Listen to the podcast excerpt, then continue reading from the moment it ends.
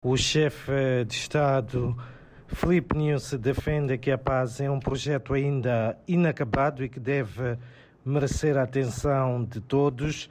Filipe Nunes, que falava domingo no âmbito do cumprimento do seu terceiro ano do segundo mandato.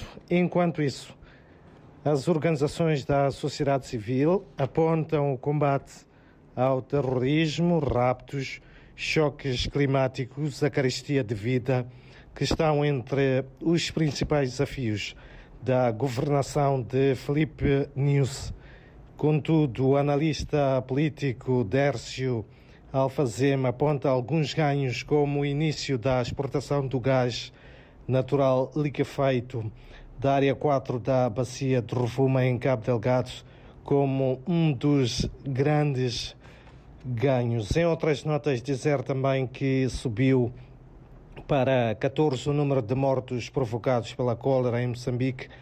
As autoridades de saúde estão preocupadas com o aumento de casos e apelam por isso aos cidadãos a redobrarem e a observarem com rigor as medidas de prevenção contra a doença que afeta já quatro distritos das províncias de Sofala, Niassa e Tete. E mesmo para terminar, dizer que o chefe de Estado inicia hoje uma visita oficial aos Emirados Árabes Unidos, onde vai participar da Semana Sustentável de Abu Dhabi.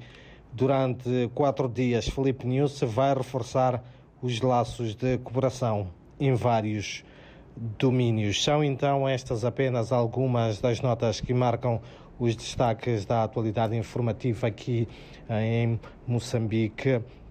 Um dia em que uh, um, o Instituto Nacional de Meteorologia prevê uma temperatura máxima de 32 graus aqui para a cidade de Maputo.